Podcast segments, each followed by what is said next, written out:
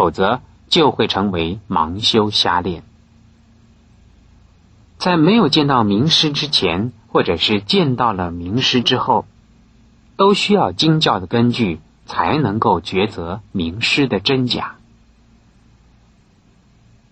如果能够顺着经教，深入彻底的了解佛法的义理，那是真的名师。如果只是以自我的臆测和修持中的感应经验来自由的解释经教，而毁谤正统历代诸大祖师及三宝的人，那就是邪师，而不是名师了。所以。如果有人还不知道要如何选择名师的话，应该要先深入经教，确认佛法，再去访求名师，做画龙点睛式的帮助，使千万个疑问能在一语之下彻底点破，那就是你的名师。如果一无所知而去参访名师，就你而言，他还是一位普通的凡人。如果是已经通达经典佛法，那么就算是踏破铁鞋访遍天下，没有见到名师，也不会误入歧途。并且，既然已经掌握了方向，就只是需要把心中的块垒层层剥落。虽然没有办法一时将无名的黑漆桶一下子把它打通来，但是比较起来还是安全的。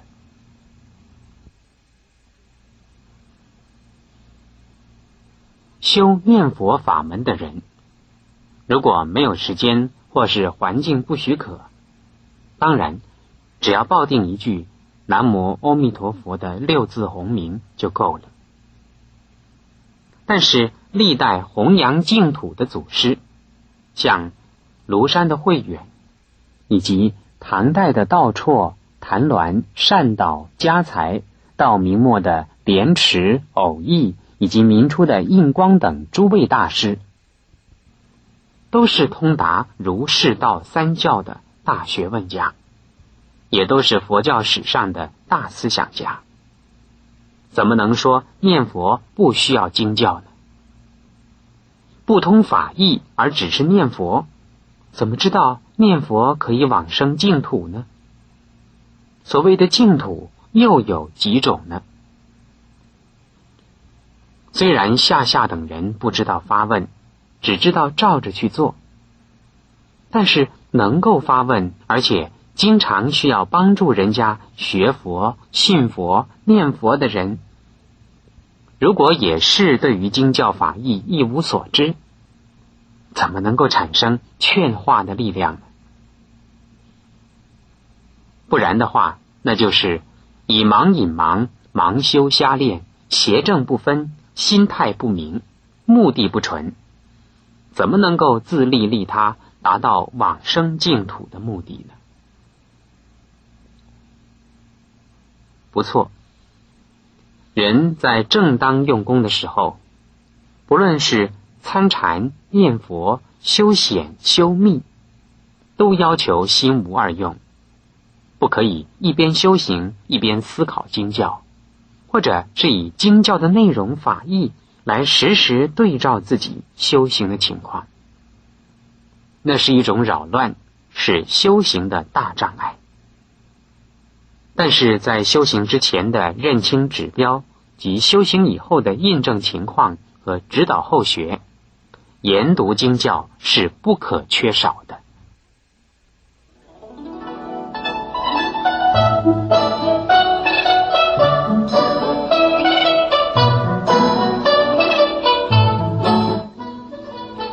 家信佛有禁忌吗？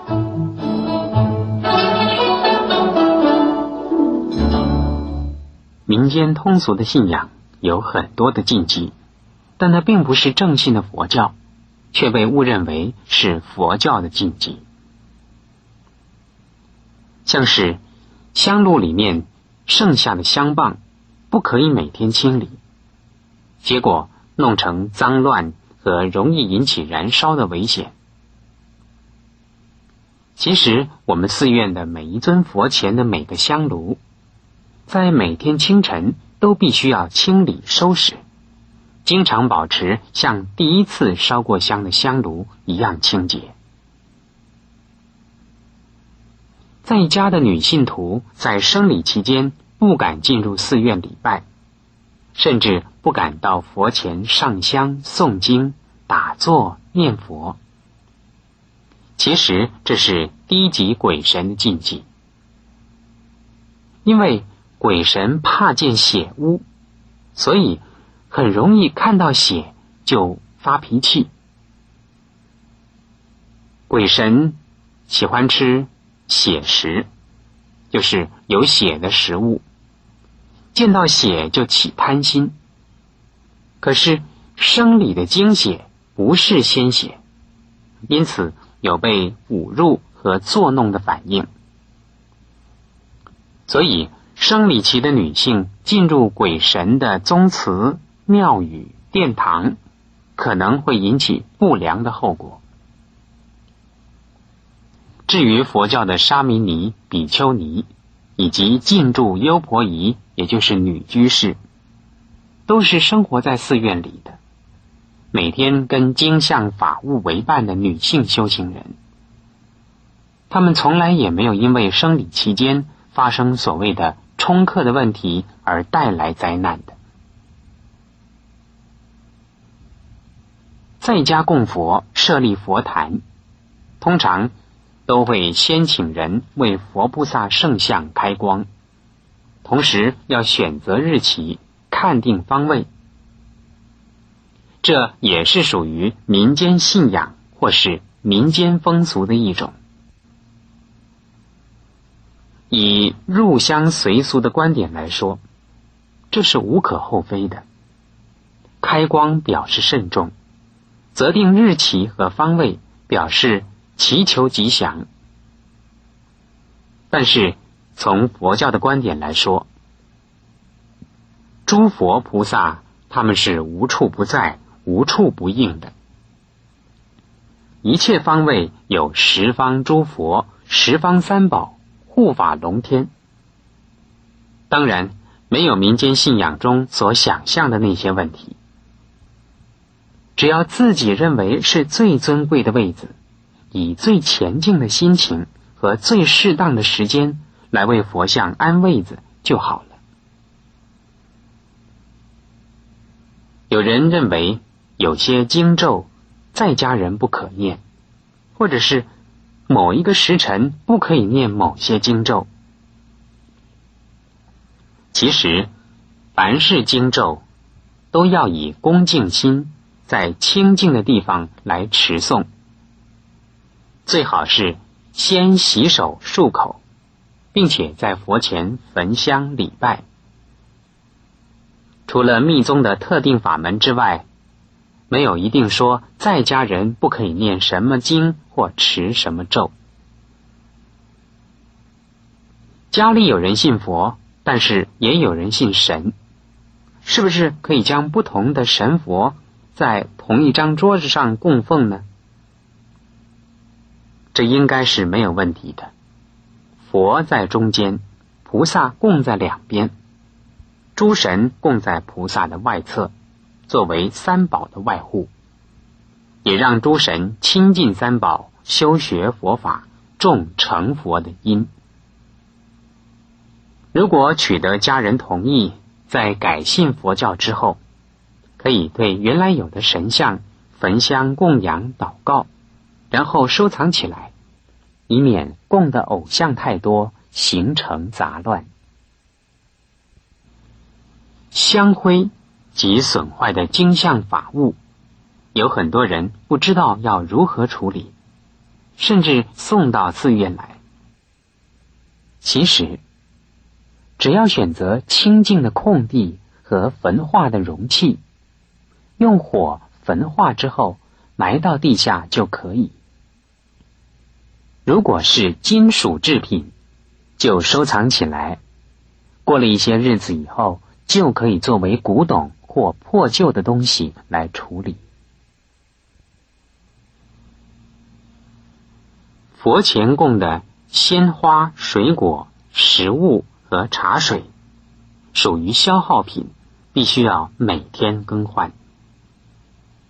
如果还可以吃、可以用，应该要移做其他用途，或者是给家人吃，不可以把它丢掉。如果已经腐烂败坏，就要把它当作垃圾来处理。至于贡品的单数或双数，没有限制，以对称的美观而言是双数。如果限于物力、财力、位置及场地的关系，单数也没有什么不可以。至于品类、质料，那是个人的财力可能负担的范围为原则，不要敷衍，也不要铺张。在家修行的时间是以早上、晚上最好。身心要清静轻松，才能专注虔诚。如果由于工作性质的原因，当然也可以选定不同的时间。最好卧室不要设佛像，床上不要打坐拜佛诵经。如果只有一间房子，最好平常把佛像用布遮盖起来。礼拜的时候要把。床铺整理整齐清洁，再揭开佛像。如果除了床铺以外就没有任何适当的位置，那么坐在床上也可以作为修行场所。总而言之，原则上是以恭敬清净心来做到肃穆庄严的程度。皈依三宝之后，对于其他宗教以及民间信仰的寺庙道场，不得再受皈依，但是仍然要尊敬他。如果进入教堂、寺庙、神坛，应当鞠躬合掌问讯，不得做信仰的对象，但是还是可以作为友谊的联系。在对于佛法没有确实的认识之前，不可以阅读外道的书刊，否则会造成方向的误导。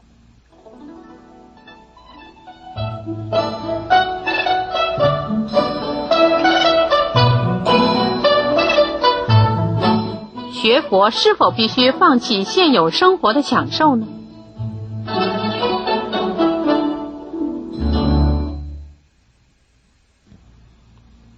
不一定要看情形，没有目的的享受应该要放弃，有理由的享受必须要维持。佛要金装是装给众生看的，人要衣装是装给一定的社会层次的人看的。享受的本身是代表人的身份、地位和立场。在需要威仪礼节的场合和环境，如果物质条件许可的情况下，享受是一种礼貌隆重的表示。可是，在物质条件贫乏、自己经济能力薄弱、社会环境恶劣的情况下，就算是自己有这个能力跟物力。也应当要舍掉所有的享受，和大众共度难关。像是近代的印度甘地就是这样。今天的社会，为了礼貌或安全的理由，在某些场合、某些环境，或者会见某一些人，必须要衣冠整齐，必须乘用私家汽车。白天有白天的礼服，晚上有晚上的礼服。在日本及欧美地区，参加丧礼有一定的形式和颜色的衣服；参加婚礼以及各种正式的集会，也不能穿着工作服、睡服和居家的便服，这些都不该算是享受。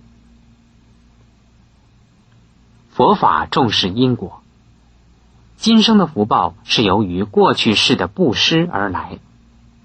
享受福报就像向银行提用存款，提用的越多，存款就越少，终会有提空的一天。这辈子享受越多，福报所剩下的就越少，会有一天用完它的。应该是一方面继续修福，同时也要习福，才能够达到福德圆满的程度。否则，纵然是有福，也有所不足。因此，从原始的佛教开始，就主张。比丘要身无常物，一来是为了戒贪，二来是为了习福，三来是为了减少对身体的执着。